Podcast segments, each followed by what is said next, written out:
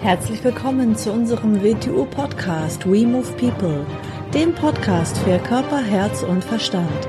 Wir sind Alfred Johannes Neudorfer und Rosa Ferrante Banera und in unserem Podcast beschäftigen wir uns mit den Themen persönliche Weiterentwicklung, Gesundheit, Kampfkunst, Philosophie und Menschsein. Herzlich willkommen zu einer neuen Folge unseres WTU-Podcasts. Ich möchte heute über die Fünf-Minuten-Könige sprechen. Was sind Fünf-Minuten-Könige, werden sich jetzt einige fragen.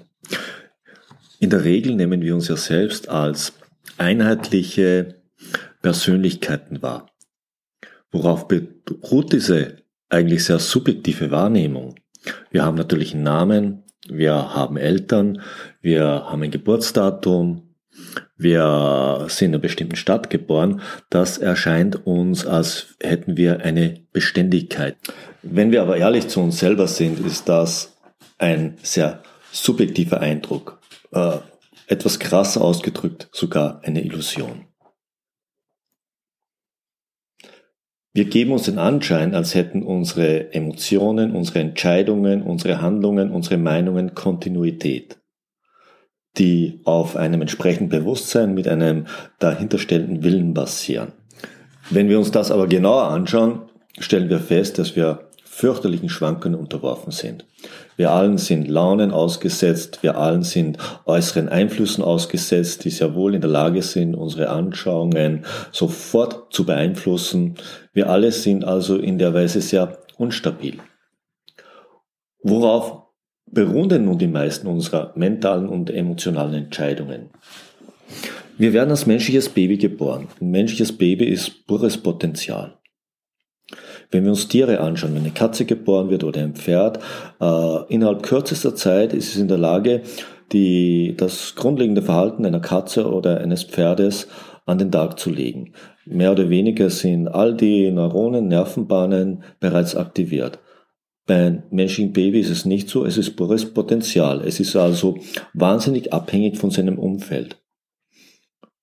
Wir sind also ganz, ganz stark geprägt durch unser Umfeld. Also wir sind einer Prägung unterworfen, wir sind einer Sozialisierung, das heißt einer Konditionierung unterworfen. Erstens aufgrund unserer Familie, zweitens aufgrund der Gesellschaft, die uns umgibt und all den Strömungen, die in dieser Gesellschaft vorhanden sind. Darüber hinaus sind wir einer Eigenkonditionierung unterworfen. Also mehr oder weniger einem Sammelsurium an Anpassungen und konditionierten Mustern, die alles andere als ganze Einheit ergeben.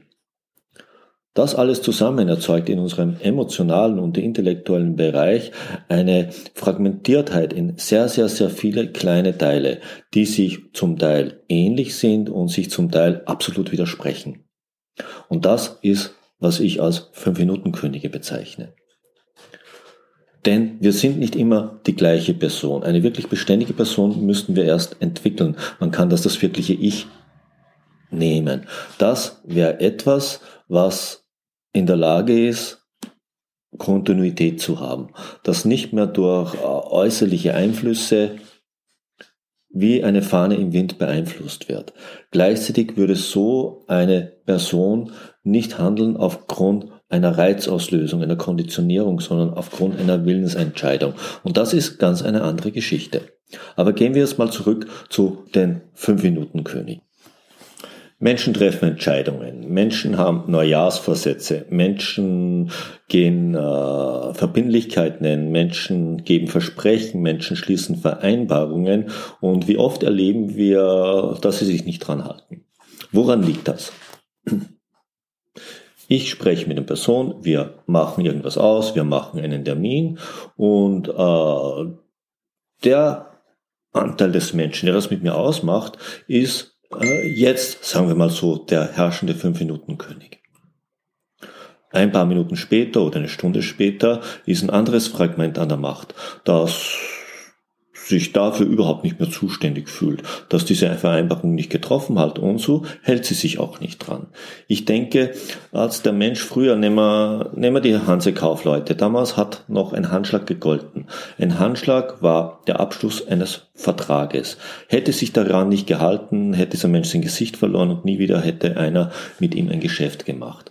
Ich denke, dass da wir sehr fragmentiert geworden sind, ist der schriftliche Vertrag notwendig geworden. Der schriftliche Vertrag ist dazu da, den Menschen an seine Vereinbarung zu erinnern, an das zu erinnern, was er ausgemacht hat. Wieso ist so etwas überhaupt notwendig? Hat der Mensch keine Erinnerung daran oder ist es für ihn nicht mehr verbindlich, was da ein Bereich in ihm äh, für eine Vereinbarung getroffen hat?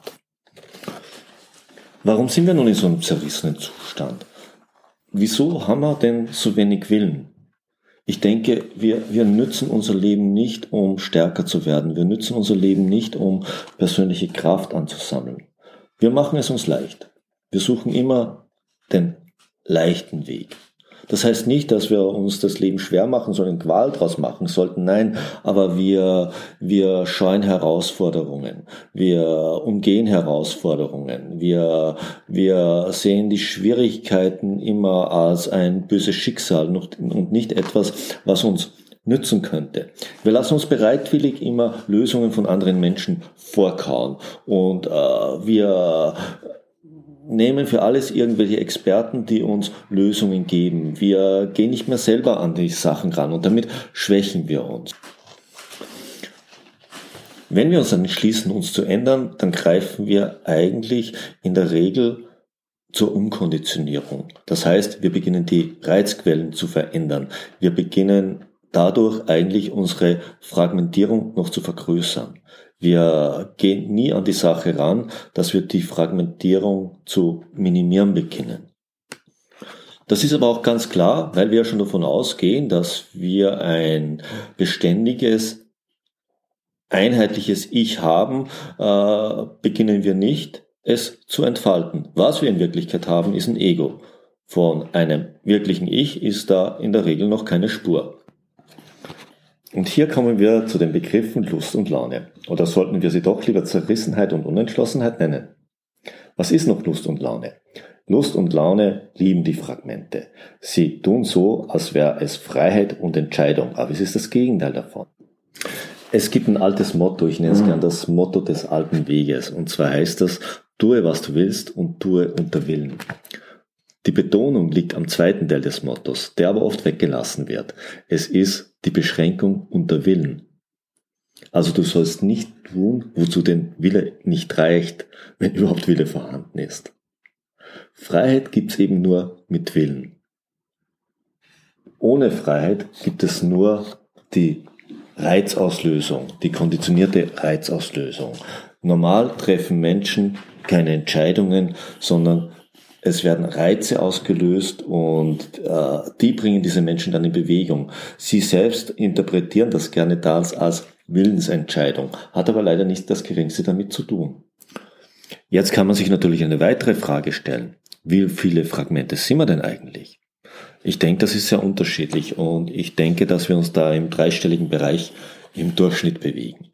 Würde es ein Mensch schaffen, sich wirklich auf 10 bis 20 Fragmente zu verringern, dann wäre er bereits ein sehr, sehr außergewöhnlicher Mensch.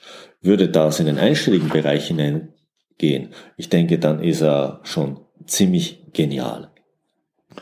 Fassen wir mal kurz zusammen, was wir bisher gesagt haben.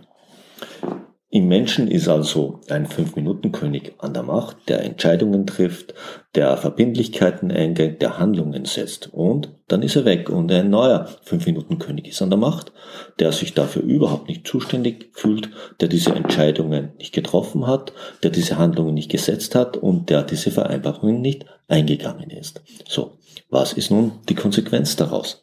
Wie soll man damit umgehen? Meiner Meinung nach wohnt allem ein Sinn inne, eine Funktion. Diese Zerrissenheit deutet uns darauf hin, dass wir noch nicht so sind, wie wir sein könnten, auf ein Potenzial also. Jetzt möchte ich wieder mit unserer WTU-Sprache sprechen. Wir sprechen immer von den drei Zentren, von dem Bewegungszentrum, vom Denkzentrum und dem Gefühlszentrum.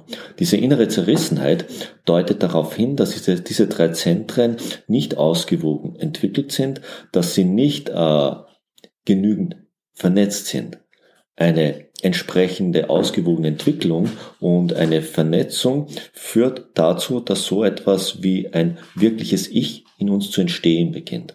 Das heißt, ein Zentrum, das unabhängig ist von der Konditionierung, unabhängig von den äußeren Reizen und stabil ist. Das heißt, das Entscheidungen trifft und sich daran auch zu halten in der Lage ist. Wo dieses Ich fehlt und dadurch auch der Wille fehlt, ist nichts, was sich auf die Reise, die ein Mensch machen könnte, machen kann. Wir sind das sowas wie Raupen, aus denen nie ein Schmetterling schlüpfen wird. Wir verkümmern im Traum der Scheinwirklichkeit und der Illusionen. Wirkliche Freiheit wird von den Fünf-Minuten-Königen als Gefahr wahrgenommen. Und sie haben recht, für sie ist es eine Gefahr. Wenn wir uns das Konzept der Fünf-Minuten-Könige mal in einem anderen Bereich anschauen, äh, denken wir an das Kollektiv, denken wir an die Welt. Auch die Menschen, die dort handeln, sind diesen Fünf-Minuten-Königen unterworfen. Und dann ist das Ganze natürlich ein Desaster. Doch zurück zum persönlichen Bereich mit dem Konzept der Fünf-Minuten-Könige. Nimm dieses Konzept und beginn dich mal selbst ein bisschen zu studieren. Beginn deine Entscheidungen anzuschauen, beginn zu hinterfragen, wie du Entscheidungen triffst. Schau dich mal ein bisschen objektiv an und beginn damit zu spielen. Such dir irgendetwas, was deine drei Zentren schult. Das Bewegungszentrum, das Zentrum von allen, denn was in unserer Bewegung, und Bewegung heißt ja nicht nur sich im Raum bewegen, es heißt in die Wechselwirkung mit unserem Umfeld zu treten. Wie gehen wir in dieser Wechselwirkung um? Das ist die Basis von allen. Was dort nicht stimmt, das ist in unserem Denken, in unserem Geist das Gleiche. Und was dort ist, ist auch in unserem emotionalen Bereich, in unserem Gefühlszentrum das Gleiche. Beginn dir also etwas zu suchen, wo du all diese drei Bereiche ein bisschen bearbeiten und entwickeln kannst. Und wie ich schon ein paar Mal gesagt habe, ich bin der totale Optimist. Was meine ich damit? Ich glaube, dass jeder Situation, jedem Zustand eine noch größere Chance innewohnt. Man kann alles verwenden, um seine persönliche Kraft zu stärken und seinen Willen zu entwickeln. Und man kann Willen dazu verwenden, um sich zu ändern. Nichts und niemand auf dieser Welt kann uns daran hindern. Doch alles beginnt mit dem ersten Schritt, dem ein weiterer Schritt folgt und ein weiterer Schritt folgt und noch ein Schritt folgt. Es geht nichts äh, auf einmal. Und das Gleiche ist, wenn wir unsere Fragmentiertheit oder die Anzahl unserer 5-Minuten-Könige verringern wollen, so geht das auch nur Schritt für Schritt. Und zwar auf eine Weise, dass wir ein stabiles Zentrum in uns entwickeln, das überhaupt in der Lage ist, den ganzen Prozess einzuleiten und ihn aufrecht zu erhalten. So, das wär's mal für heute. Ich hoffe, ihr nehmt ein paar persönliche Anregungen für euch mit, die euch ein bisschen zum Nachdenken bringen oder vielleicht einen kleinen Impuls, der irgendeine neue Sichtweise in dir auslöst. Das nächste Mal dann wieder mit Rosa und Tschüss.